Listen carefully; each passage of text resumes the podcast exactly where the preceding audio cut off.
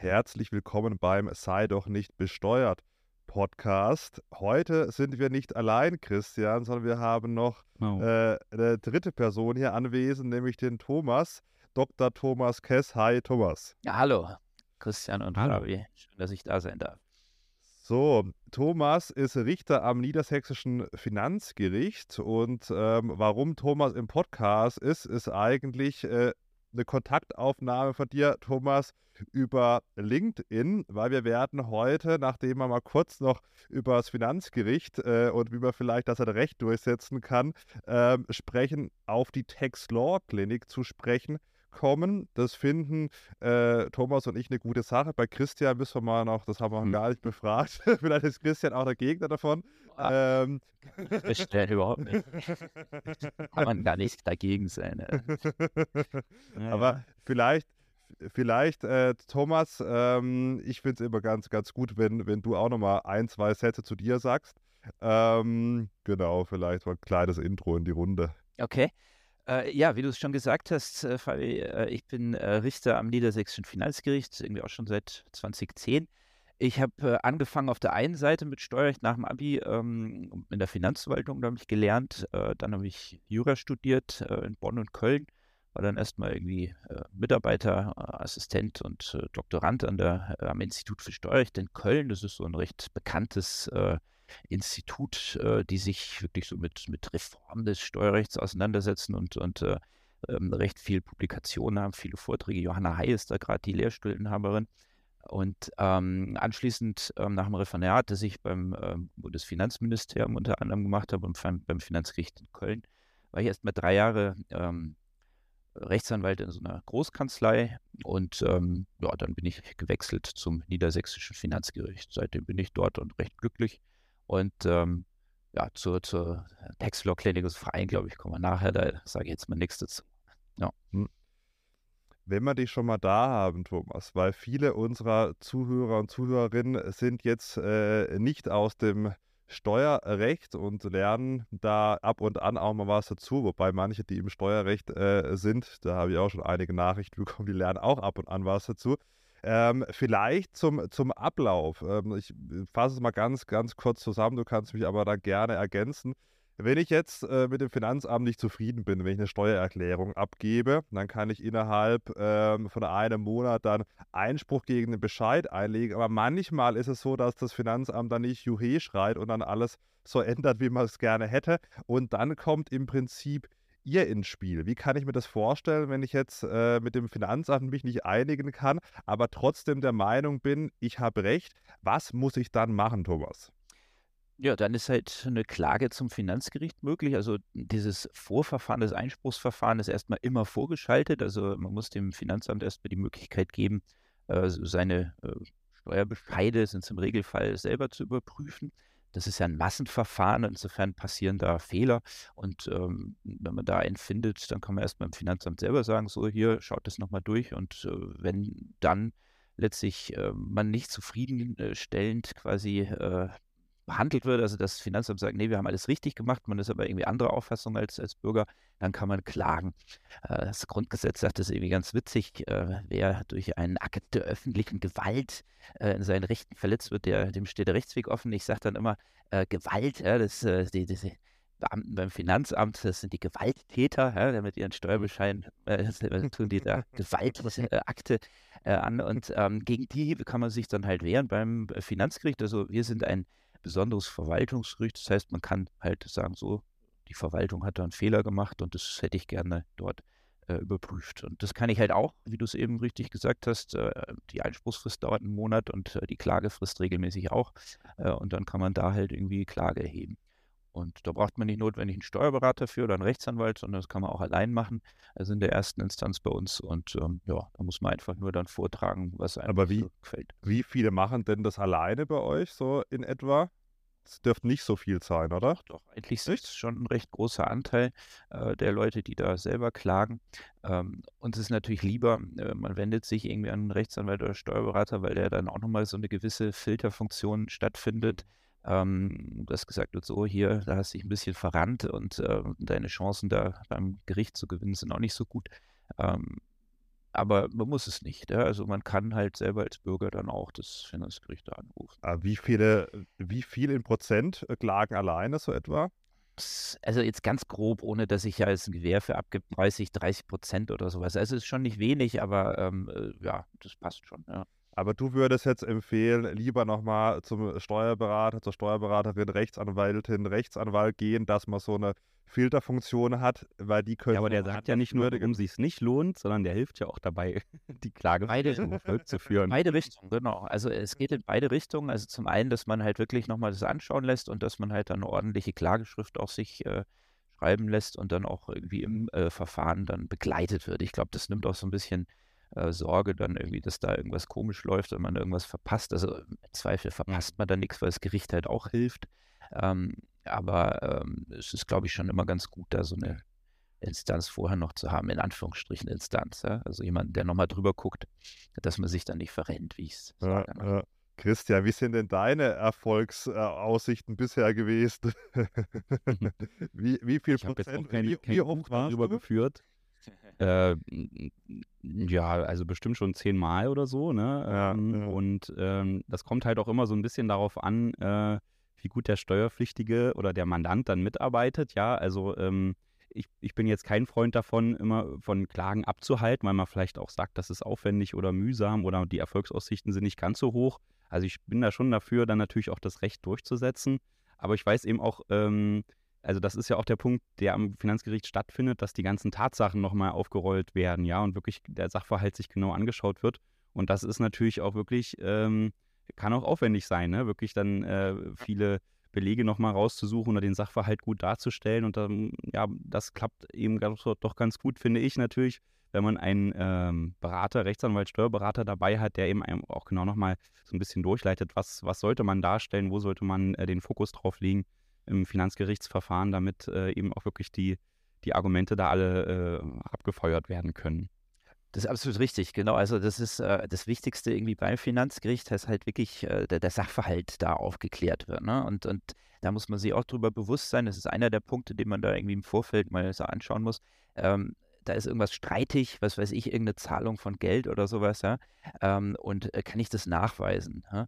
Äh, oder behaupte ich das und bin ich als, als Steuerpflichtiger der Einzige, der das irgendwie halt weiß, ja? weil es irgendwie so, irgendjemanden bei dunkler Nacht wurde Geld in die Hand gedrückt in Bar ähm, und jetzt will ich mhm. dieses Geld da irgendwie äh, als Betriebsausgabe absetzen oder Werbungskosten. Es wird dann ein bisschen schwieriger.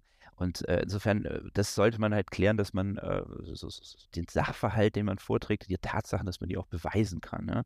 Mhm. Ähm, wenn es um was Rechtliches geht, irgendwie, dass man da halt nicht der Einzige ist, der die Rechtsposition vertritt, hat der BFH da schon mal was gesagt, der Bundesfinanzhof, oder gibt es mhm. da irgendwie Literatur? Oder bin ich tatsächlich der Einzige, der da meint, er sei im Recht? Ja, das wäre nicht so sinnvoll. Das wie im Privaten auch. Ja, so, ja, genau. es sind ja schon relativ viele Verfahren, die dann auch gewonnen werden. Also über die Hälfte mhm. äh, habe ich gelesen, die dann äh, vor das Finanzgericht kommen. Das wird auch zugunsten vom Steuerpflichtigen entschieden. Also es ist ja schon eigentlich Wahnsinn. Also ich weiß nicht, ähm, äh, ob das, ob, also das ist beim BFH so. Ja? Da sind 50 Prozent der Revisionen sind ähm, äh, erfolgreich ungefähr. Bei uns kann man das nicht so wirklich sagen. Ähm, wir, wir, führen da kein äh, Buch drüber, wie erfolgreich äh, die Klagen sind. Bei uns äh, erledigt sich tatsächlich relativ viel im vorbereitenden Verfahren. Ne? Während beim BFH äh, halt eigentlich fast immer Urteile oder Gerichtsbescheide geschrieben werden, also eine schriftliche Entscheidung äh, am Ende steht, ähm, ist bei uns doch eher, was Christian eben sagte, so tatsächliches relevant und, und da passiert halt im vorbereitenden Verfahren, bevor es noch überhaupt zu einer mündlichen Verhandlung und zu einer Urteilsempfindung äh, kommt, ähm, äh, erledigt sich das Verfahren. Ja? Entweder weil der Kläger dann auf Hinweis des Richters sieht, okay, die Klage hat doch keinen Erfolg, oder weil das Finanzamt auf den Hinweis des Richters sagt, so hier, ich, ich helfe ab der ganzen Sache, ich ändere den Steuerbescheid, so wie das der äh, Steuerpflichtige möchte. Ähm, und da erledigt sich das schon im Vorfeld. Und äh, deshalb haben wir da irgendwie so keine richtigen Statistiken ähm, letztlich, äh, wie hoch die Quote der Erfolgs, äh, die, der Erfolge ist. Bei, Aber ihr, ihr sagt schon mal, ähm, hier, liebes Finanzamt, schaut euch das bitte nochmal an. Äh, sieht, sieht hier schlecht aus, bitte ändert den Bescheid. Absolut. Also das ist ja unsere Aufgabe. Nicht? Also wir prüfen halt die Bescheide, die Verwaltungsakte, die Aktivitäten des Finanzamts ähm, und, und gucken, ist das alles so richtig gelaufen? Und ähm, da haben wir auch häufig den Fall, dass das Finanzamt da irgendwas falsch gemacht hat und äh, mhm. dann einen Hinweis geben äh, und dann wird das auch äh, entsprechend geändert. Ja. Und wenn, wenn das Finanzamt halt irgendwie sagt, nö, das, wir sehen nicht, also dass das falsch ist, was wir gemacht haben, dann kommt es halt äh, zu einem Urteil, äh, zu einem streitigen Urteil. Aber die, die Quote mhm. der Erledigung ist bei uns schon relativ hoch. Also der, der, der außergerichtlichen äh, Verständigung, wie wir das nennen. Ja? Mhm. Ja, und ich finde natürlich, äh, oft ist es ja auch so, dass, das, dass die Finanzämter so gerade bei Schätzungen oder sowas manchmal wirklich auch ganz schön durchdrehen, ja. Und dann, äh, weil so ein Sachverhalt vielleicht nicht ganz klar ist, äh, dann eben sofort äh, da hohe Beträge hinzugeschätzt werden und ähm, ähm man da wirklich äh, auf, an der, im außergerichtlichen Rechtsbehelfsverfahren nicht wirklich weiterkommt. Äh, das, das ist dann schon wichtig, dass es da die Finanzgerichtsbarkeit gibt und dass man sich dagegen auch wehren kann. Also das kann ich jetzt eben so aus der Praxis sagen. Man kommt oft mit dem Finanzamt gut klar, aber man kommt genauso oft nicht klar, äh, weil einfach da die Meinungen so unterschiedlich sind. Und äh, da habe ich das eben auch schon so erlebt, dass das Finanzgericht natürlich da ein ganz guter Mediator ist und auch vor allem das Finanzamt ganz gut so ein bisschen in die Schranken weist und sagt, die, äh, die, die, die Grenzen gibt eben das Gesetz vor, die habt ihr jetzt überzogen und äh, da sollte man vielleicht äh, mal eine Einigung finden. Ne? Hm. Also bei Betriebsprüfungen, das sind viele Fälle, die wir haben, äh, ist das in der Tat, dass da halt irgendwie viel auch Spielraum ist. Nicht? Ihr hattet das, glaube ich, in einem der, der letzten Podcasts, oder das ist ein bisschen länger her, ich weiß nicht, da hattet ihr irgendwie so über Kassenführung oder so Buchführung gesprochen, ja. dass da halt irgendwie jemand äh, einfach nur ja, eine Barkasse hat und äh, letztlich das in die Tasche steckt und das nicht letztlich aufschreibt. Und äh, mhm. das haben wir halt relativ häufig, gerade im Gastronomiebereich oder was, dass die ähm, Aufzeichnungen nicht ordentlich sind. Äh, und ja, dann äh, geht halt das Finanzamt äh, mit einer Betriebsprüfung raus, guckt sich das Ganze an und sagt so, hier, wir wissen nicht, was du letztlich tatsächlich für verdient hast.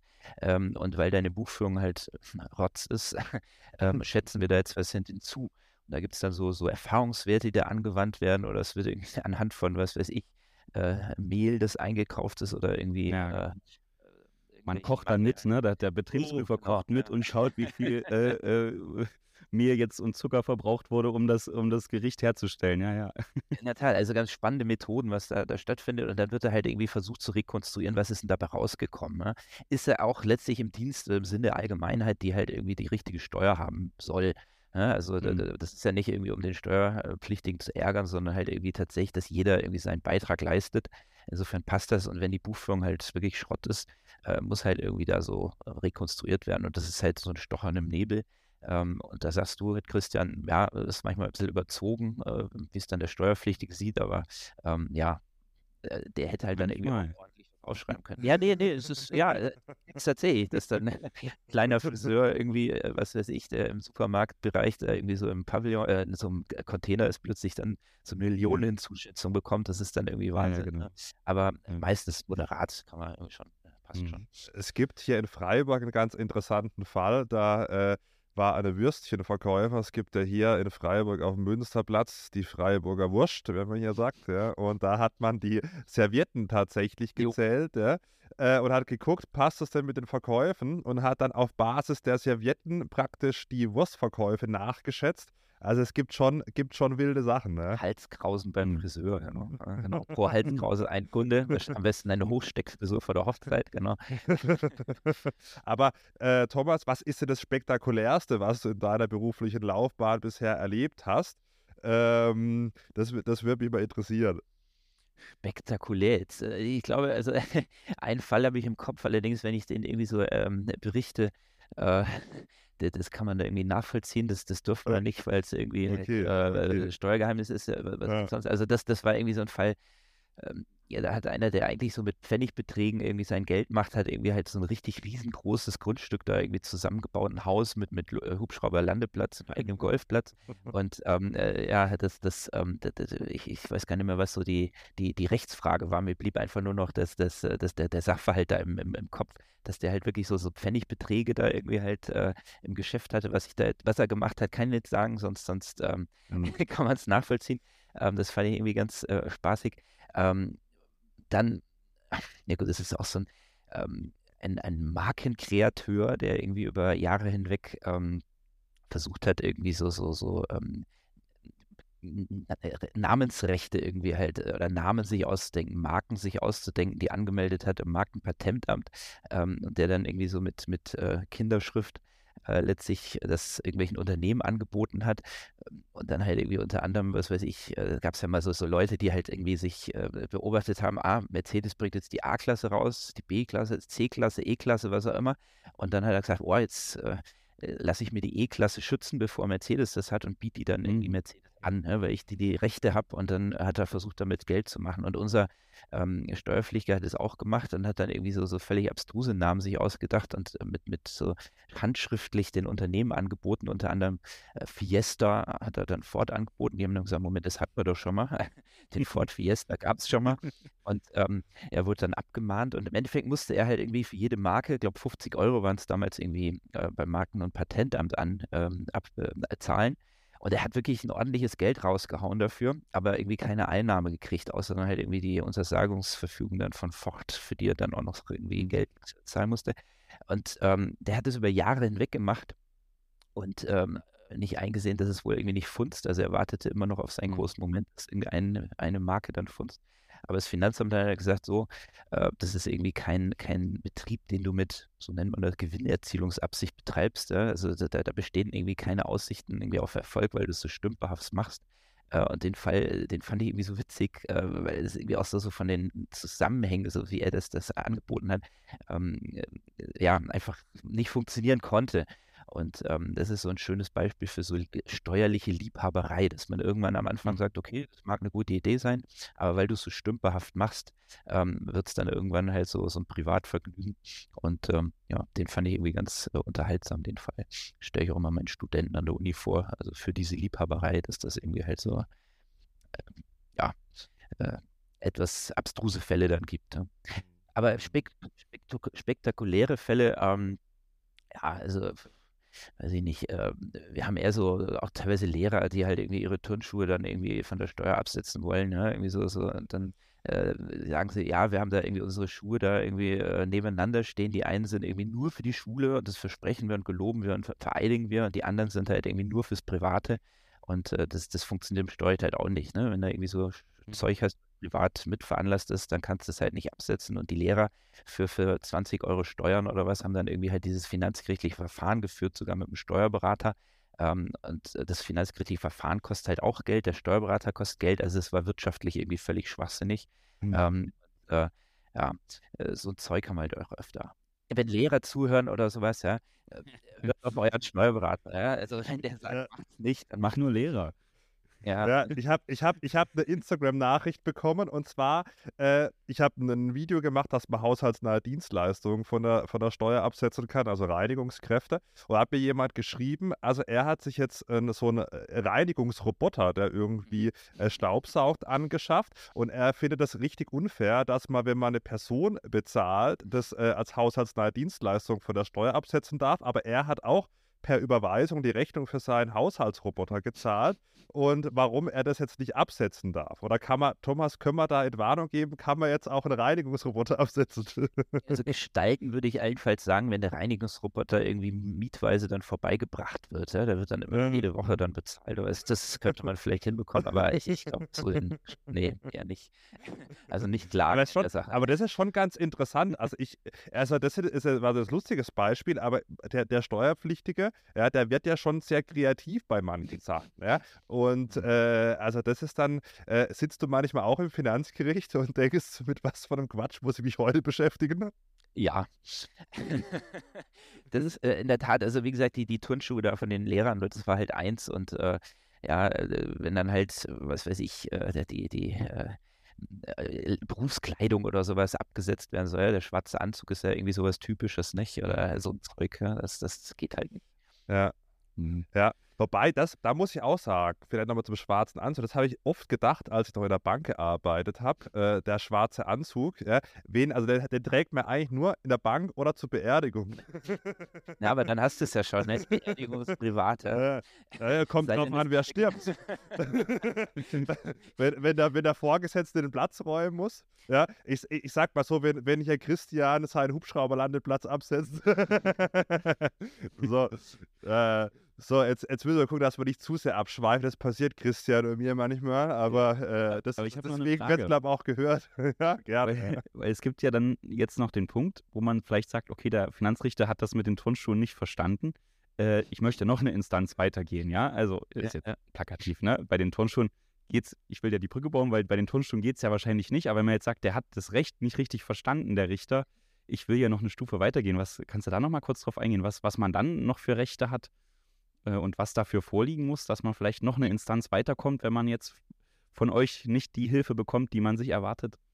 ja, eigentlich bekommt man von uns immer die Hilfe, ja, weil wir, wir erklären ja immer alles und dann, dann ist man eigentlich regelmäßig zufrieden. Alle sind glücklich, wenn sie von uns weggehen. Keiner sagt, es ist falsch. Nein, also Quatsch beiseite. Wir, wir haben halt irgendwie nur bei uns zwei Instanzen. Ja, also das Finanzgericht als Eingangsinstanz, wo man halt hinkommt, äh, nachdem man beim Finanzamt diesen Einspruch eingelegt hat und verloren mhm. hat äh, dann uns Finanzgericht und ähm, dann den Bundesfinanzhof. Ja, das Bundesgericht, was eine Revisionsinstanz ist, was heißt das? Das guckt eigentlich nur rechtlich auf die Fälle drauf. Ja? Also tatsächlich macht das, äh, machen sich die Richter dort die, die Finger nicht schmutzig, äh, die gucken nur das an, was halt das Finanzgericht irgendwie tatsächlich äh, ermittelt hat. Ja? Und wenn es eine Rechtsfrage ist, also wenn es, was haben wir jetzt?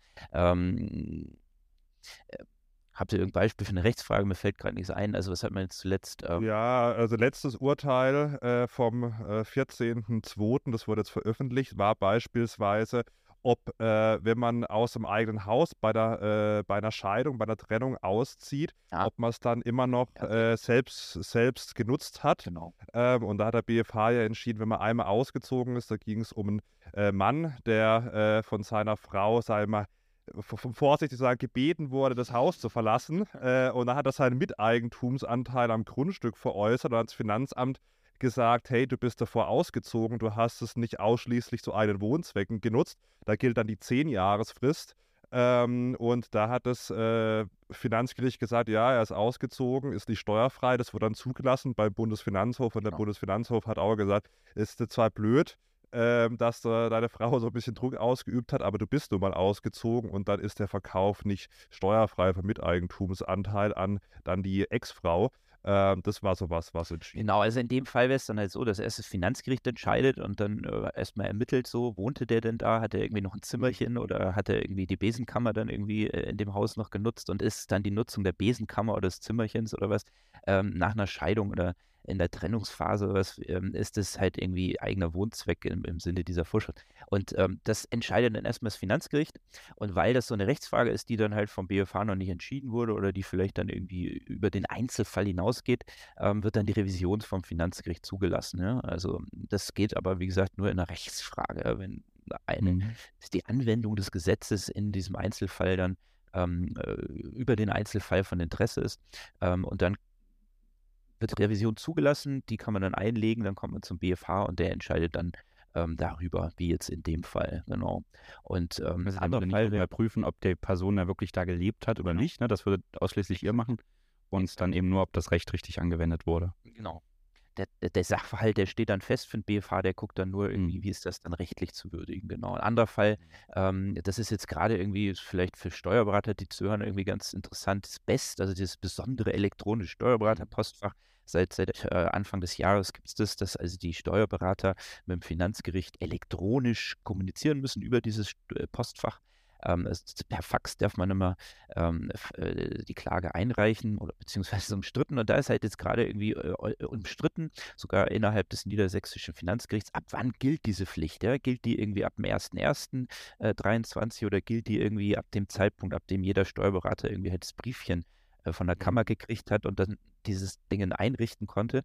Und ähm, genau, da waren zwei Senate oder sind die Gerichte unterschiedliche Auffassungen und da muss dann auch die Revision zugelassen werden, um halt dem Bundesfinanzhof die Möglichkeit zu geben, halt irgendwie hier ein Machtwort sozusagen zu sprechen, zu sagen, so, mhm.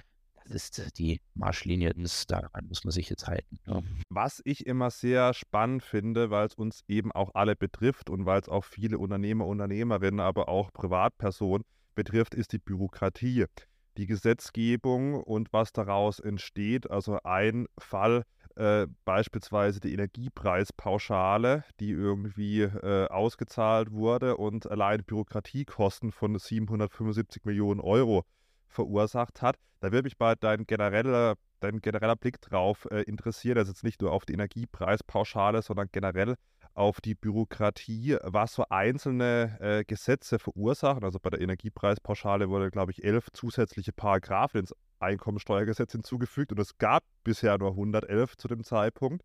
Ähm, wie du das siehst, die Gesetzgebungsverfahren und auch die Bürokratie und dann auch im Verhältnis, was es dann danach auch noch bewirkt. Ja, dann muss es noch versteuert werden, dann streitet man sich, äh, wo wird das dann eingetragen und so weiter und so fort.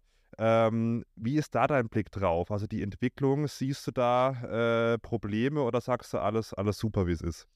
Alles super kann man, glaube ich, nicht wirklich sagen. Also ich glaube, die, die Vorschriften werden schon ziemlich äh, unübersichtlich zum Teil. Also gerade euch im, im Internetbereich oder was gibt es ja jetzt noch was, nicht? Dieses Plattformensteuertransparenzgesetz mhm. oder was, ja, ja. Äh, äh, Name, den man fast gar nicht merken kann. Ich muss mhm. jetzt gerade auch nochmal nachgucken. Ähm, und dann irgendwie auch tonnenweise Paragraphen, äh, die dann noch zusätzlich kommen. Das ist ja irgendwie EU-Recht. EU-Recht ist meistens irgendwie ein Zeug, äh, da werden irgendwelche Richtlinien vorgegeben und die müssen dann vom nationalen Gesetzgeber umgesetzt werden. Und das ist halt ein, ein Boost, ein Wahnsinniger. Äh, und auch, ja, äh, dieses, diese Regelungen, die jetzt ins Einkommensteuergesetz äh, da gekommen sind, hier für die, für die äh, Fahrtkosten, wer ist diese, diese Pauschale da, die man da ausgezahlt bekommt, äh, weiß ich gar nicht, wenn man irgendwie keine Steuern zahlt.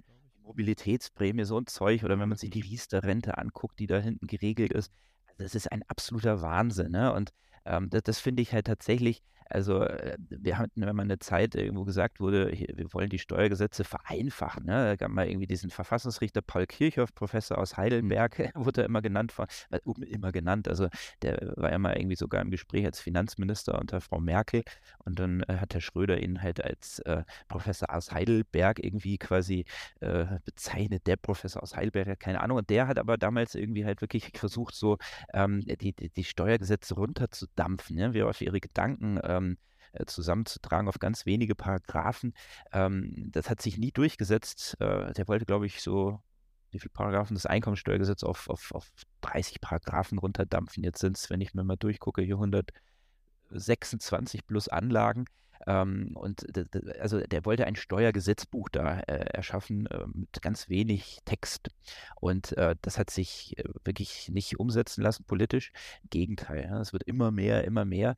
Und es ist halt wirklich auch äh, ein, ein Dschungel, ein Steuerdschungel. Und ähm, ähm, das ist keine gute Entwicklung, weil letztlich soll ja der Bürger auch irgendwie, wenn er da irgendwie reinschaut, irgendwie so einen halben, äh, halbwegs verstehen, was er mhm. da irgendwie zahlen muss. Und das ist halt alles äh, versteckt ähm, vor allem, wenn man das Einkommensteuergesetz anschaut, ja, da hat man irgendwann in Paragraph 52 die Schlussvorschriften, ja, da steht dann so ja, ja, ähm, Ende. Äh, und dann geht es aber nochmal von vorne los. Ja. Das ist eigentlich wie bei Douglas Adams oder sowas, der fünfteilige, äh, fünfteilige, äh, oder wie war das, fünfte Band der vierteiligen Trilogie oder was. Ne? Also, dass es einfach nach dem Ende dann äh, weitergeht. Und, also, ich finde es furchtbar. Ja, gut. Vor allem die, die, letzten, die letzten Jahre, also wenn man sich mal ins Einkommensteuergesetz reinliest, dann fängt es irgendwie bei 101 an mit der angesprochenen Mobilitätsprämie. Dann gibt es eben Sondervorschriften zur Bewältigung der Corona-Pandemie, dann die von mir angesprochene Energiepreispauschale und auch ein interessanter Punkt ist jetzt die Besteuerung der Gas- und Wärmepreisbremse. Da hat mir ein Abgeordneter aus der CDU, äh, CSU-Fraktion im Bundestag, äh, einen Antrag von der CDU geschickt ähm, die wollen diese äh, Besteuerung der Gas- und Wärmepreisbremse aussetzen, weil es eben eine wahnsinnige Bürokratie äh, darstellt. Und lustigerweise zu dem Thema hat mich ein Steuerberater bei, bei LinkedIn angeschrieben und hat mich dann gefragt, wie das, wie das, wie das laufen soll, weil ich ja gerade, da war ich gerade bei Christian Lindner und ich habe äh, hab dazu keine Ahnung. Ja, wahrscheinlich wird da irgendwie in der Steuererklärung irgendwie ein neues Formular dann irgendwie, wo man das selber eintragen muss es ist halt aus meiner Sicht, es wird, also die Sachen sind jetzt nicht schlecht, also der, der, Ursprung, ja, es gibt hohe Energiepreise, wir müssen die Bevölkerung entlasten, ja, so Energiepreispauschale, Gas-Wärmepreisbremse, der, sagen wir, der Ursprungsgedanke ist ja kein schlechter, ja, es gibt hohe Preise, wir wollen jetzt die Bevölkerung nicht so stark belasten mit diesen hohen Energiepreisen, äh, ja, so, das ist ja gut, aber das Problem ist immer, man denkt aus meiner Sicht da immer so ein bisschen zu kurz und vor allem, wenn es in die Besteuerung geht, was es dann auch für äh, eine Bürokratie dahinter bedeutet, da wird leider aus meiner Sicht nicht so wirklich drüber nachgedacht. Hm. Ja, man will halt dann, dass die Gutverdienenden nicht auch noch von dieser äh, Wärmezuschussgeschichte profitieren. Das ist sicherlich irgendwie ein nachvollziehbarer Gedankengang, aber man kann halt das dann nicht alles über das Steuerrecht. Das ist ja irgendwie auch absurd. Ne? Du schüttest das Geld erst dann alle aus und dann äh, auf der anderen Seite nimmst du es dann wieder weg. Also irgendwie ja. ist es natürlich. Ja, ja, wobei, also bei dieser Gas-Wärmepreisbremse gibt es ja diese Milderungszone in 124 ESTG, aber äh, trotzdem, ja, also ja, ist ja auch also ich, ich weiß in der Tat nicht, ob das alles irgendwie im, im Einkommensteuergerecht geregelt werden muss. Ja? Also ob man das da nicht rausnehmen kann äh, und äh, da irgendwie halt tatsächlich irgendwie Zahlungen vornimmt, wie man es jetzt auch teilweise äh, in anderen Bereichen gemacht hat, dass man es dann irgendwie erstattet oder was über den, den äh, Gasanbieter oder was. Ähm, aber das alles über das Einkommensteuergesetz zu regeln, also das, das hat eigentlich eine andere Aufgabe. Es soll halt irgendwie die Steuer vom Einkommen äh, letztlich äh, regeln, das Einkommensteuergesetz. Und ähm, da ist halt so viel an Lenkungs- oder äh, Lenkungsüberlegungen reingekommen, das, das ist nicht sinnvoll. Das sollte man irgendwie separat nehmen und, und was ihr mal in einer Folge hattet, irgendwann ist es drin und dann bleibt es halt auch drin. Und ähm, ja, genau. Es irgendwie Übergangsregelungen, die machen alles wieder äh, unübersichtlich und das wäre vielleicht sinnvoll, da irgendwie ein separates, was weiß ich, Gesetz da einzuführen ähm, und zu sagen, Ablaufdaten. So, auch, genau sowas, ja. Ich glaube, wir sind auf eine komplett andere Richtung gekommen, ne? ja, ja, ja, ja, wobei, wobei, also so, so weit ist es eigentlich gar nicht, weil es sagt ja, dass die Komplexität, die Komplexität des Einkommensteuerrechts und das Einkommensteuerrecht ist ja beispielsweise auch für Studierende ah. wichtig, die nicht dicht äh, den Überblick haben. Und da gibt es ja beispielsweise andere Studierende, die vielleicht aus den Rechtswissenschaften kommen, ähm, die dann helfen können, unter anderem dann auch unter Anleitung von Rechtsanwälten und äh, Steuerberatern, Steuerberaterinnen. Da ist es ja so, es gibt ja ein Modell, die Tax Law Klinik, die eben hilft, dass ähm, ja beispielsweise Studierende dann äh, in Hinblick auf, auf Rechtsfragen da auch beraten dürfen. Das ist ja, sagen wir mal, Rechtsbereichen gang und gäbe, aber es gibt eine Ausnahme, nämlich diese Law-Klinik im Steuerrecht äh, ist sehr, sehr umstritten. Gibt es jetzt ein neues BGH-Urteil? Und da haben wir uns auch schon äh, ausgetauscht, äh, Thomas. Ähm, aber vielleicht kannst du mal so einen Abriss machen. Was ist denn eine Tax Law Klinik? Was hast du damit zu tun? Und warum ist es eine gute Sache? Und ja, dass wir da mal zumindest mal einen Einstieg finden, was ist denn da die Tax Law Clinic? Sehr gerne. Also vielleicht da nochmal irgendwie äh, eine Ergänzung zu meiner Person. Also ich bin auch Lehrbeauftragter für Steuerrecht hier an der ähm, Uni Hannover, Leibniz-Universität Hannover. Ähm, und äh, im Jurastudium ist das Steuerrecht irgendwie auch sehr stiefmütterlich behandelt. Also wenn man als Jurastudent äh, nichts mit Steuerrecht zu tun haben will, äh, dann, dann äh, kommt man da vorbei, ohne damit jemals irgendwie äh, befasst zu werden. Ne? Und du, äh, Fabi, setzt dich ja dafür ein, dass das schon in der Schule irgendwie ein bisschen gelehrt wird. Ihr hattet da irgendwie ja drüber gesprochen, Finanzbildung, Finanzausbildung. Ja äh, schon in der Schule. Das wird ja auch häufig äh, verlangt, weil ja, es, ist, es betrifft halt jeden. Und äh, bei Juristen finde ich es halt irgendwie ganz besonders krass. Ähm, ich sage immer, man, man, wenn man fertiger Jurist ist mit zweiten Staatsexamen, dann kann man Mörder vom Bundesgerichtshof ähm, verteidigen, man kann irgendwie den Bau äh, eines Atomkraftwerks oder sowas begleiten, aber seine eigene Steuererklärung oder sein Bürgergeldantrag oder was, den versteht man nicht, wenn man es nicht irgendwie gemacht hat.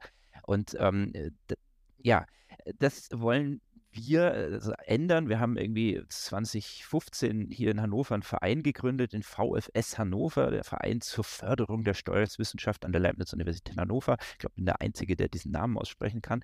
Und ähm, schon relativ früh äh, haben wir gesagt, Mensch, äh, an unserer Uni hier und in ganz vielen anderen Unis gibt es Law-Kliniken oder Legal Clinics. Ähm, Klinik äh, hat nichts mit, mit Arzt und Operation zu tun. Das sind letztlich äh, Teams ähm, von Studenten, die unter Anleitung von Rechtsanwälten ähm, auf verschiedenen Rechtsgebieten beraten. Ne? Arbeitsrecht, ähm, Mietrecht, also dass halt Studenten unter Anleitung eines Anwalts, einer Anwältin andere Studenten äh, beraten äh, etwa wenn sie Probleme mit Mieter haben oder mit dem Arbeitgeber oder dergleichen. Ne? Ähm, da findet eine Ausbildung statt. Das ist ja im, Ziel, im, äh, im Jurastudium ohnehin, dass man die Bereiche lernt. Und dann äh, kann man das quasi praktisch anwenden in Fällen, die halt die äh, Kommilitoninnen Kommilitonen betreffen. Ne? Kommt ein Archäologiestudent vorbei, sagt, ich habe Probleme mit meinem Mieter. Und dann setzt sich das Team zusammen und, und äh, guckt, wie ist da die Rechtslage, wie kann man dem helfen gegen seinen Mieter oder gegen seinen Arbeitgeber.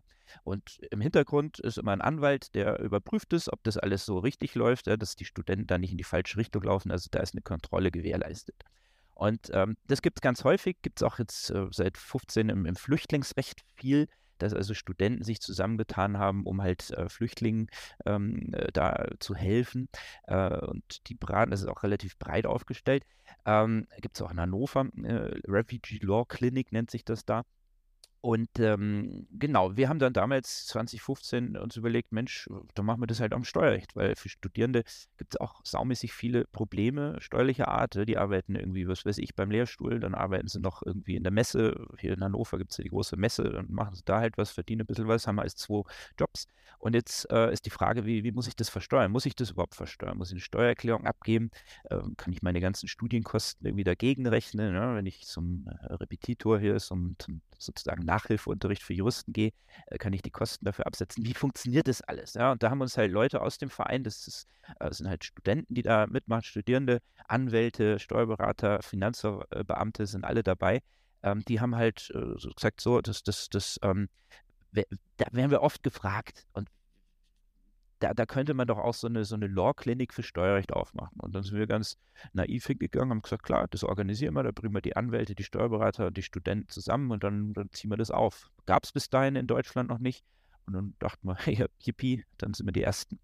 Äh, und dann haben wir aber, als wir das durchgeschaut haben, festgestellt, ups, ähm, für die ganzen anderen Rechtsgebiete funktioniert das, ja, ist erlaubt, aber im, Steuer, äh, im Steuerrecht, da gilt nicht das Rechtsdienstleistungsgesetz, sondern das Steuerberatungsgesetz aus dem Jahr 1935 und es verbietet es. Hm, es sagt so, hier unentgeltliche äh, Steuerberatung äh, ist durch andere als Steuerberater, Rechtsanwälte nicht zulässig.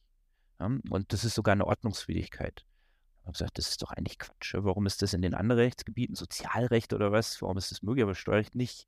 Und dann haben wir mal beim Ministerium angefragt, die sagten, ja, es ist verboten, dürfte nicht. Und dann haben wir uns überlegt, ja, dann klagen wir halt dagegen, erstmal beim Finanzgericht hier, bei meinem niedersächsischen Finanzgericht, haben aber gesagt, wir wollen. Warst halt... du das selber der Richter, oder? so, und deshalb waren wir erfolgreich. Geschichte zu Ende. so, schön, dass du da warst. So. Genau. naja, das Krasse war, also wir wollten halt letztlich diese, diese, diese, diese Textlaw-Klinik betreiben, weil das ja, wie gesagt, rechtswidrig ist. Ill ist illegal. Ja, so wie, wie, wie Kiffen oder wie, was weiß ich. Äh, äh, vielleicht doch mal. Ja darf ich da nochmal reinsteigen? Ja, also das vielleicht, vielleicht, weil, wenn ihr jetzt zum ersten Mal hört, jetzt machen wir ein Beispiel, du hast jetzt eine Archäologiestudentin angesprochen, jetzt nehmen wir an, die hat eben noch einen Zweitjob bei der Messe Hannover und weiß nicht so richtig, wie sie es machen sollen. So, jetzt, äh, wenn es jetzt eine Textlaw-Klinik gäbe, dann können sie zu der Textlaw-Klinik hin und wird dann beispielsweise ja, bei, einem, bei einer Jurastudentin anklopfen und die wird sagen, hey, so und so sieht es aus, ja, Nebeneinkünfte so und so, ja, muss es so und so angeben, versteuern. Das wird dann nochmal praktisch im Review durch einen Steuerberater, eine Steuerberaterin, einen Rechtsanwalt, eine Rechtsanwältin geprüft werden, ob das dann auch okay ist. Ich sage jetzt mal so, bei diesen Fällen, bei den Studierenden, ich mal, da ist ja die Komplexität mitunter wahrscheinlich geringer, wie wenn jetzt jemand irgendwie, keine Ahnung, eine, eine GmbH irgendwie umwandelt oder sowas, ja.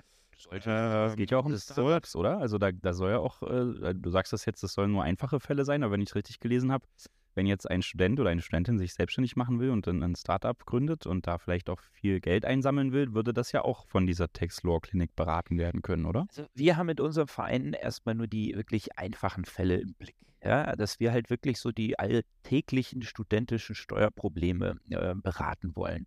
Und das sind in der Tat, wie äh, Fabi sagt, ähm, eher überschaubare äh, Bereiche, äh, wo wir halt irgendwie dann auch die äh, Studenten, die mitmachen, äh, speziell trainieren wollen. Ne? Die sollen halt irgendwie mit diesen typischen studentischen Steuerfällen dann irgendwie ähm, äh, ja, in Kontakt bekommen, ausgebildet werden. Und dann ist aber bei all den ganzen Gesprächen halt immer noch ein Steuerberater, Steuerberaterin, Rechtsanwalt äh, dabei, der das halt beobachtet und, und äh, zuhört. Ja? Es soll also letztlich. Also der hört dann zu bei den Beratungen.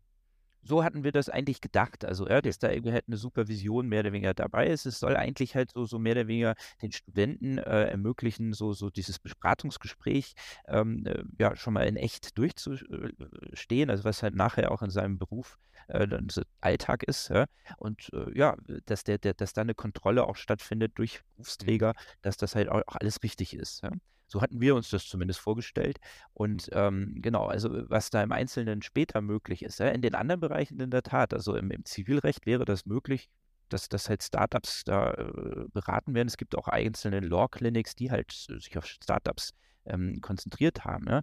ähm, die, die, dann sagen, so hier, ähm, da ist irgendwie ein Student, der hat irgendeine Schnapsidee und jetzt will er damit irgendwie ähm, äh, ja, Konzept losmarschieren ähm, und was muss er da beachten? Welche Rechtsform will er da irgendwie wählen? Und die mhm. machen das tatsächlich gesellschaftsrechtlich, ähm, machen die das schon, ähm, aber steuerrechtlich dürfen die das nicht. Ne? Also vielleicht ist da tatsächlich der Anfang schon dabei, also aber das sind halt so die Anfangsfälle, bis zu einer gewissen, sage ich mal, Schwierigkeit, wo dann gesagt wird, so, das ist jetzt für unsere ähm, Law-Clinic, für so eine studentische Beratung irgendwie dann doch zu komplex. Ähm, da müsstest du dann äh, jetzt zu einem Berufsträger gehen und auch dann irgendwie Geld dafür zahlen. Ähm, weil da, da, da, soll jetzt nicht irgendwie die, die Arbeit der, der Steuerberater oder Steuerberaterin oder der Rechtsanwälte irgendwie ähm, quasi rausverlagert werden in den studentischen Bereich. Das soll wirklich nur so ähm, in den, in den Unentgelt, also in den, in den ähm, ja, alltäglichen Fall der studentischen äh, Steuerfragen gehen. Hm? Das, was, was wir uns halt irgendwie ausgedacht haben mit unserer Tax-Law-Klinik. Und ähm, wie gesagt, da ist immer ein Steuerberater dabei oder ein Berufsträger insgesamt, ähm, der dann halt die Kontrolle da auch gewährleistet. Mhm. Und das ist ja momentan verboten. Also, wenn ich das, das ne, richtig verstanden genau. habe, das, das dürftet der jetzt nicht. Und soll es auf eine Gesetzesänderung hinauslaufen oder denkst du, äh, ihr könntet da äh, einfach anhand des bestehenden Gesetzes äh, durchsetzen, dass das, so wie ihr das macht, in diesen eingeschränkten Grenzen, ähm, dass das dann doch mit dem aktuellen Gesetzestext zulässig wäre? Nee, das, das haben wir versucht. Äh, wir haben da auch geklagt, wie ich es eben sagte, bei den Finanzgerichten. Mhm. Äh, und ähm, nachdem die Finanzgerichte uns eine Watsch gegeben haben, also wir wollten da eigentlich so eine äh, sag mich, abstrakte Klage erheben. Dann haben die gesagt, nö, abstrakte Ge äh, Klage geht nicht, äh, das, das dürft ihr nicht, ihr müsst erstmal irgendwie hier illegal handeln. Wir haben noch nicht angefangen. Ja, die haben uns gesagt, ihr müsst anfangen, dann holt ihr euch eine Watschen von der Verwaltung, die euch das untersagen oder euch einen äh, Geldbuß aufdrücken und dann könnt ihr dagegen klagen. Also uns haben quasi die Finanzgerichte und mein Finanzgericht und der Bundesfinanzhof gesagt, so, handelt mal illegal ja, und dann können wir mal weiter gucken. Was wir eigentlich ziemlich äh, bescheuert finden, was auch irgendwie so die Kommentatoren in der Literatur irgendwie ziemlich seltsam empfanden. Wir haben jedenfalls gesagt, so, äh, das machen wir nicht. Ja, wir sind Juristenverein, wir mhm. handeln nicht illegal. Wir haben vielmehr einen eigenen Verein gegründet, nur mit dem Zweck des Betriebs dieser Textlaw-Klinik. Und haben gesagt, der Verein soll ins Vereinsregister eingetragen werden, haben aber darauf hingewiesen, der Zweck ist illegal. Und äh, daraufhin wurde uns das abgelehnt. Und ähm, da durfte den Verein gar nicht eintragen. Der, der, wurde, der wurde nicht eingetragen, es wurde abgelehnt. Ja, so, so äh, okay. ja, äh, ja. wie bis jetzt so ein äh, was weiß ich, äh, Cannabis-Club oder was. Ja? Wir haben den Zweck, irgendwie Cannabis anzubauen. Also das wird jetzt auch legalisiert. Ähm, ja, das kommt wahrscheinlich vor der Tax-Law-Klinik. nee, das glaube ich, glaub ich noch nicht mal. Das glaube ich noch nicht mal. Vielleicht geht es sogar zeitgleich. Ja? ähm, aber nee, wir haben es versucht. Wir haben jetzt, wie der Fabi sagte, jetzt vor kurzem irgendwie halt eine Entscheidung des BGH da erstritten. Erstritten ist gut, wir haben eine Klatsche auch da wieder bekommen und ähm, der BGH hat uns gesagt, so, das Ganze, das Verbot ist gerechtfertigt. Ja? Hat zwei äh, Sinne, äh, Zwecke dieses Verbot. Einmal den Schutz des Rechtssuchenden, das wären die Studenten. Da ist es eigentlich wurscht, hat, das, hat der BGH gesagt, da könnte man auch so eine Textlaw-Klinik machen, weil das geht in anderen mhm. Bereichen auch, das könnte man da erlauben. Aber hier kommt noch dazu der Schutz des Steueraufkommens. Und das Argument halte ich irgendwie für relativ schwachsinnig, weil das ist eigentlich so, ähm, ja, lasst die Leute doch dumm, dann zahlen sie ihre Steuern, ne? also äh, die sie eigentlich nicht zahlen müssten. Ne? Äh, mit dem Argument müsste man eigentlich den gesamten Berufsstand der Steuerberater verbieten, sagen so, die, die schädigen eigentlich alle das Steueraufkommen, äh, das absolute, ja? weil die sagen halt den Leuten, wie sie richtig besteuert werden. Und letztlich beim Steueraufkommen kann es eigentlich nur ums richtige Steueraufkommen gehen, das, was dem Staat zusteht. Und ähm, das würde hier durch diese Taxlaw-Klinik eigentlich eher gesichert als irgendwie ohne. Weil wenn der Student selber lostapfert, er arbeitet irgendwie in zwei Jobs, sagt, ja, äh, ist ja nicht so viel, das muss ich nicht versteuern. Tatsächlich muss er aber versteuern. Und jetzt kommt er zur Taxlaw-Klinik, die sagen eben so, das musst du versteuern, musst eine Steuererklärung abgeben. Und dann kannst du aber das und das gegenrechnen. Dann könnte es sogar sein, dass halt mehr Steuern rauskommen, als ähm, ähm, eigentlich äh, gezahlt würden, wenn es diese Taxlaw-Klinik nicht gäbe. Äh, und ja, es wird halt die richtige Steuer auch dann irgendwie äh, gewährleistet, nämlich dass dem Steuer, dem, dem, Studenten dann halt gesagt wird, hier, das und das kannst du eventuell noch äh, abziehen, absetzen. Und ähm, darum geht es, ja. Und das wird äh, letztlich auch unter Aufsicht dieser Berufsträger, die dabei sind, ja sichergestellt. Ja? Also insofern meine ich, äh, das, was der BGH da als Rechtfertigung anführt, ist ähm, Quatsch. Ähm, aber es ist nun mal in der Welt, der sagt das so. Ähm, der Gesetzgeber hat das so eigentlich auch nie äh, formuliert äh, bei, dem, bei, der Schaffung des Verbots, was ja im Übrigen aus dem Jahr 35 äh, besteht. Also sowohl der, das sollte eigentlich eher so dieses Steuerberatungsgesetz, genauso wie das äh, Rechtsberatungsgesetz, was es damals gab, sollte eigentlich die jüdischen ähm, Berater aus dem Markt drängen. Ähm, mhm. Gut, die, die andere Qualität, also die andere, der andere Zweck war natürlich auch noch die, die Gewährleistung einer gewissen Qualität der Rechts- und Steuerberatung, aber die wäre hier halt auch gewährleistet. Ne? Aber die Sicherung des Steueraufkommens war nie Thema. Und ähm, ja, das hat sich der BGH jetzt ausgedacht. Schönes, dass jetzt gerade, und das ähm, ist halt irgendwie ähm, ganz, ganz prima Entwicklung, das BMF, also Bundesfinanzministerium, einen Gesetzesentwurf auf den Weg gebracht hat, gesagt, ähm, diese, eine Rechtfertigung dafür, für diese Unter Ungleichbehandlung gibt es nicht mehr, dass man irgendwie im Sozialrecht beraten darf mit äh, ja, angeleiteten Studenten, im Steuerrecht aber nicht. Und die haben jetzt tatsächlich äh, das Steuerberatungsgesetz äh, vorgeschlagen, das zu ändern und letztlich diese Tax Law Klinik zu ermöglichen. Ja? Also wie gesagt, immer unter Anleitung von Berufsträgern, dass das halt äh, gewährleistet ist. Aber das ist jetzt gerade auf dem Weg, das ist ein Referentenentwurf, das heißt, das ist noch nicht im politischen Prozess, äh, nicht im Parlament. Und da hoffe ich, kommt es hin und ähm, dass halt dann das auch ähm, dann durchs Parlament geht und dann können wir da tätig werden. Genau. Und letztlich ähm, wofür ich werben möchte, dass halt auch bei den Steuerberaterinnen und Steuerberatern das halt nicht für Angst sorgt, sondern eher für, für, für Freudenausbrüche, ähm, äh, weil die steuerberatenden Berufe sind äh, momentan nicht wirklich mit äh, Nachwuchs gesegnet, ja, was den Berufsstand angeht. Die Leute suchen wie bescheuert irgendwie Leute, die da irgendwie Steuerrecht machen wollen. Und ich glaube, das kann man mit diesem Projekt erreichen. Ne? Man kann die Leute die sich bis dahin irgendwie nicht für Steuerrecht interessieren, ranziehen, sagen, hier, schau mal, da gibt es Fälle, die halt irgendwie deine Mitstudentinnen, Studenten ähm, äh, hier betreffen und da kannst du beraten und du lernst dann irgendwie einen Steuerberater, Steuerberaterin kennen, kannst mit denen auch zusammenarbeiten, du lernst das Steuerrecht kennen, wirst da ein bisschen äh, drin ausgebildet und, und kannst dann da irgendwie auch schon tätig werden. Ne? Es ist eigentlich eine andere Art von Praktikum, würde ich mal sagen, die jetzt schon möglich ist, nur halt dann irgendwie mit mehr Verantwortung der Studenten, ähm, aber immer halt irgendwie eingefangen von den Berufsträgern. Und ähm, letztlich dann auch so, so ein bisschen irgendwie, dass man den, die, die, Angst nimmt vor der Beratungssituation, dass man sich tatsächlich an Leuten, an Leute wendet. Ein Student würde nie zu einem Steuerberater gehen, ne, glaube ich.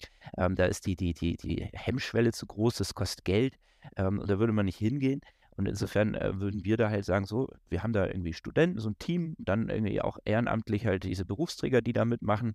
Ähm, und dann kommen da halt die Studenten hin, lassen sich beraten und, und, und haben dann schon mal irgendwie so diese Beratungssituation.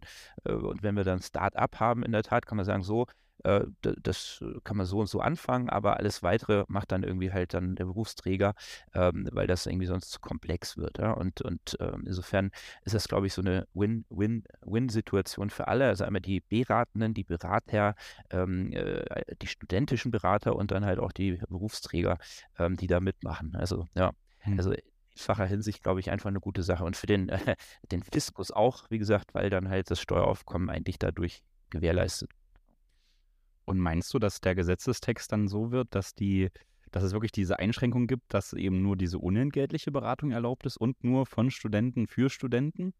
Oder, äh, also das könnte ja so ein bisschen das Einfallstor für äh, ja, ganz andere Dinge dann sein. Ich, da wäre ich jetzt so ein bisschen skeptisch.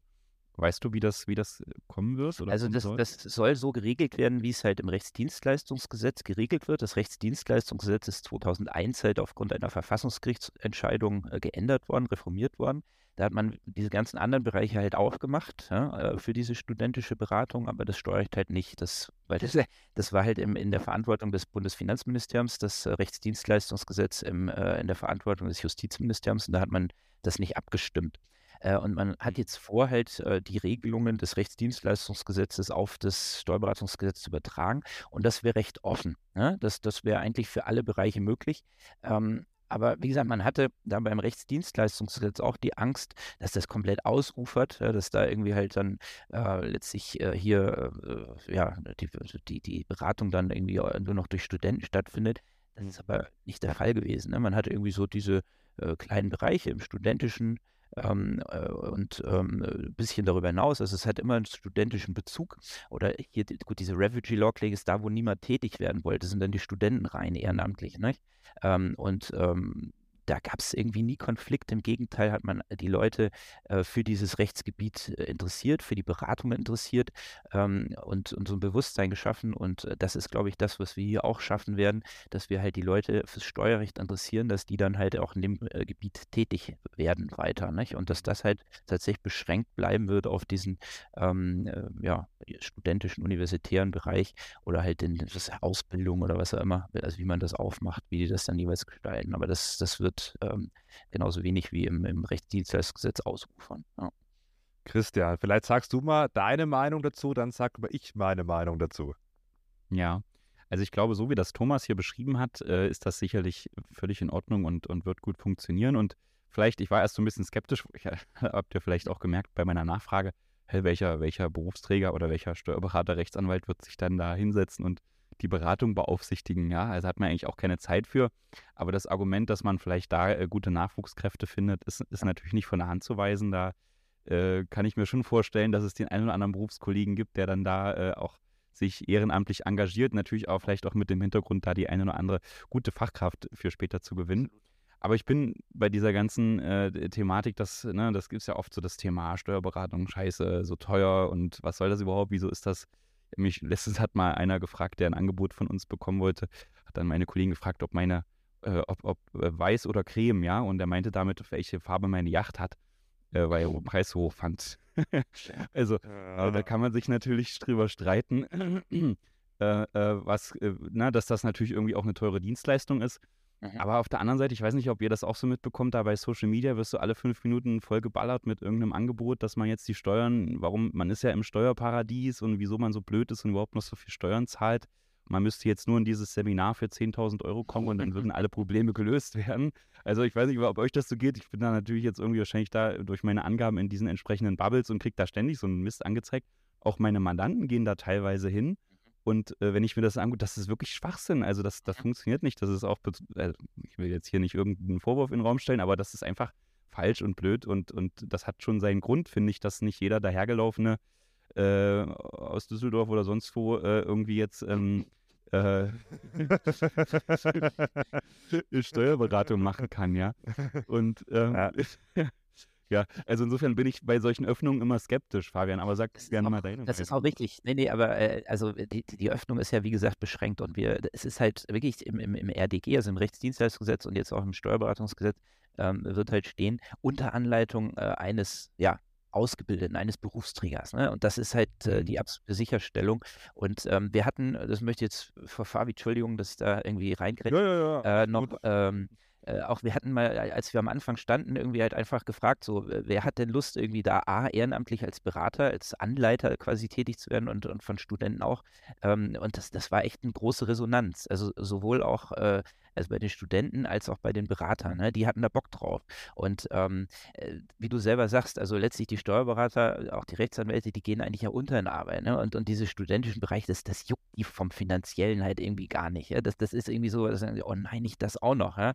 Äh, zwischen Grundsteuer und, und in Anzeigepflicht für, für Gestaltungsmodelle oder sowas, äh, massig Deklarationen und irgendwie sonst was, muss ich jetzt auch noch sowas machen. Und ist doch momentan eher so, habe ich den Eindruck, dass die Steuerberater irgendwie froh sind, wenn nichts mehr dazu kommt, teilweise sogar die neuen Mandanten ablehnen. Und ähm, ja, das, das wäre dann halt äh, hier so ein, so ein, vielleicht auch noch ein Filter, äh, dass die Studenten da äh, eine ordentliche, qualifizierte Beratung bekommen, dass dann irgendwie für spätere Situationen dann tatsächlich so die Beratungsangst äh, oder die Schwelle vor den Beratern irgendwie ähm, äh, abgesenkt wird, die dann da später tatsächlich zum Steuerberater gehen. Und wie du sagst halt, äh, die Kontakte ähm, zwischen den äh, Beratern und den Studenten hergestellt werden, dass man dann halt äh, ja, ordentliche Mitarbeiter in die Kanzleien dann bekommt, mhm. die da Bock drauf haben. Und da kann man ja sehen, haben die da Bock drauf, machen die das gut und äh, man lernt sich kennen und ähm, auch da ist die Schwelle dann irgendwie gesenkt, dass man sich da irgendwie einfach mal dann zusammentut. Ja. Ja, also ein Punkt neben diesen 10.000 Euro äh, Seminaren oder Coachings ist natürlich auch, dass es viele unentgeltliche, in Anführungszeichen, Angebote auch speziell gibt, die sich an Studierende richten.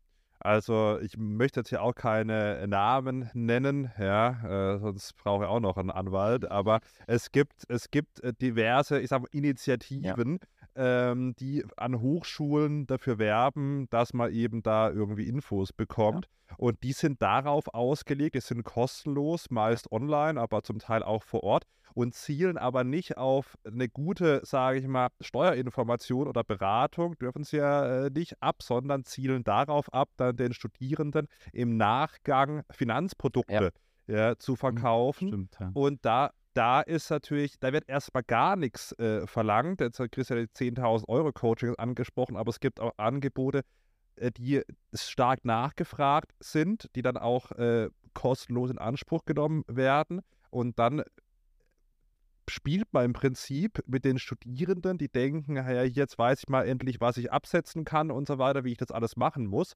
Ähm, habe vielleicht in der Schule noch gar nichts davon gehört und jetzt ist es so, ähm, jetzt, jetzt habe ich hier ein Seminar und äh, am Ende werden Ihnen dann teure Finanzprodukte verkauft und der Mehrwert in, in, in der Steuerinformation oder dann auch, gut, Steuerberatung dürfen Sie nicht machen, aber das, was Sie anbieten, ist was ganz anderes, wie das, was am, am Ende verkauft wird. Also da sehe ich auch, also pro, pro Text Law Clinic auch sogar eine Aufgabe, ja.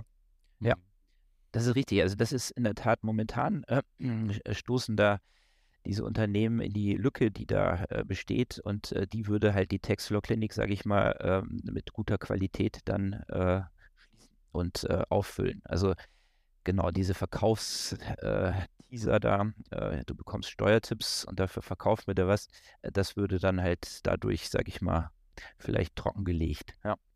Ja, und ich finde auch, äh, dieses, dieses Argument mit dem Nachwuchs ist wirklich auch äh, sehr, sehr wichtig, weil ähm, man kämpft ja auch die Steuer. Ich kenne ja viele Steuerberater, Steuerberaterinnen auch, ja, und ich würde mal sagen, der überwiegende Teil ist, ist der Fan vom, vom Steuerfabi und die, die beklagen sich natürlich auch äh, mit, mit dem Nachwuchs.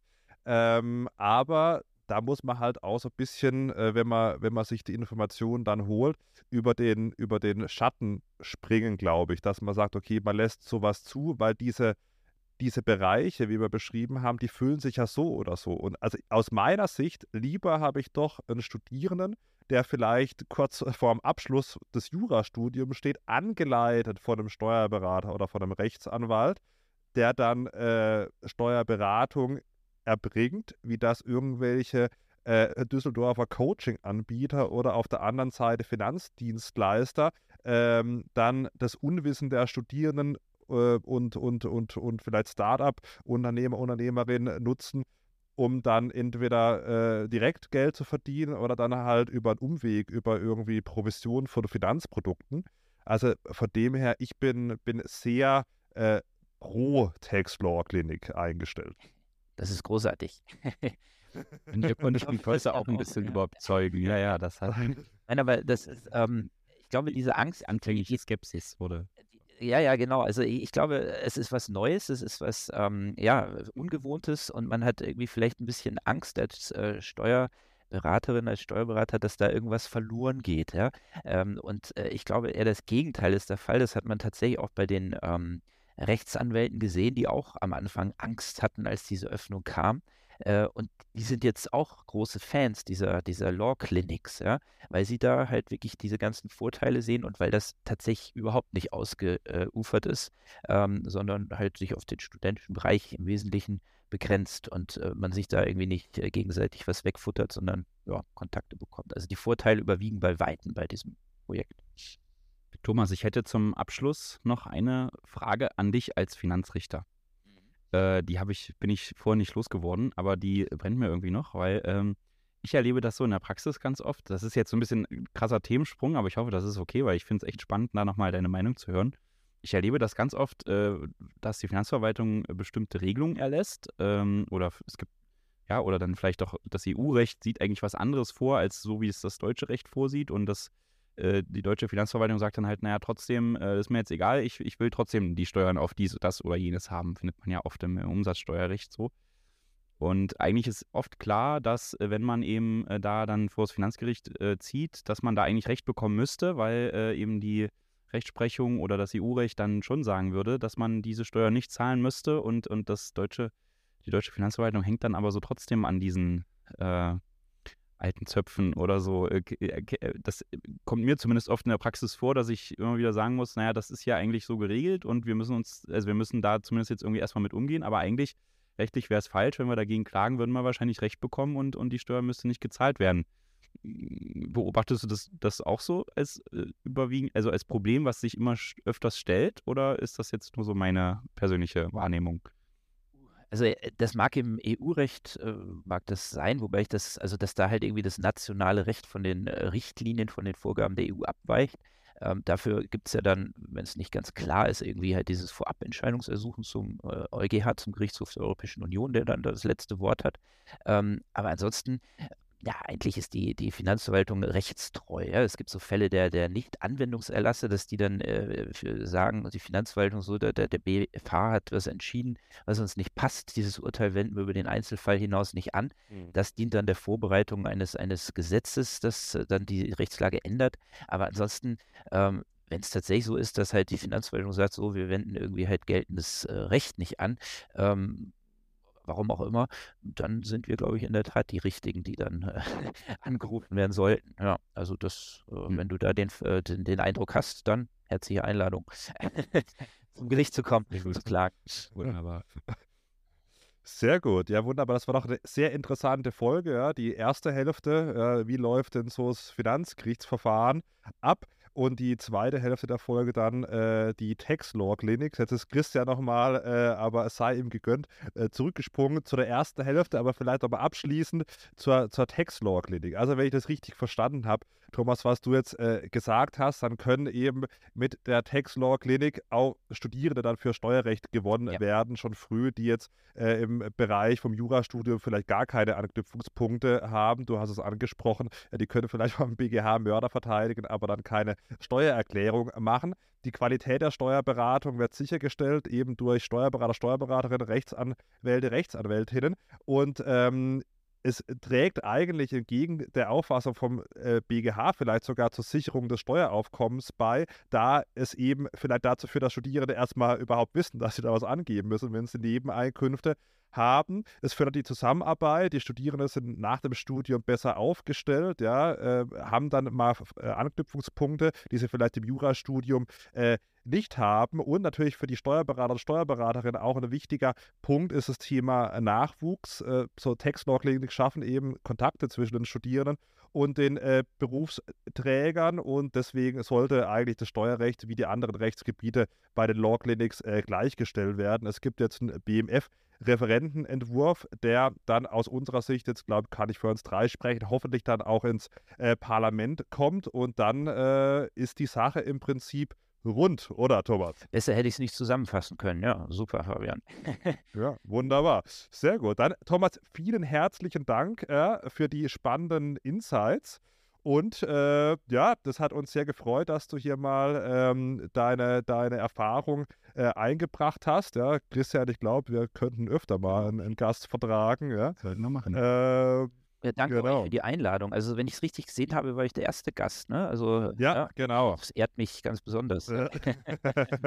Sehr gut. Aber ich glaube, das ist jetzt gut gelaufen. Da können wir uns überlegen, aber das können wir abseits vom Podcast besprechen, ja. ob wir äh, ab und an mal einen, einen Gast äh, äh, zuladen. Also, äh, bevor ich Christian das Schlusswort oder auch Thomas dir das Schlusswort gebe, also von mir recht herzlichen Dank für alle Hörer und Hörerinnen gerne den Podcast abonnieren, eine Bewertung dalassen, das freut uns.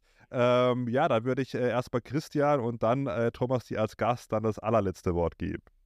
Ja, ich muss jetzt schon schauen, wen ich da abstelle, dass äh, wir uns ein bisschen mit um die Studenten kümmern. ähm, nee, also auch von, von meiner Seite vielen Dank nochmal ne, für, dein, für deine Teilnahme hier am Podcast, Thomas. Und äh, ich schließe mich da Fabian ansonsten voll und ganz an.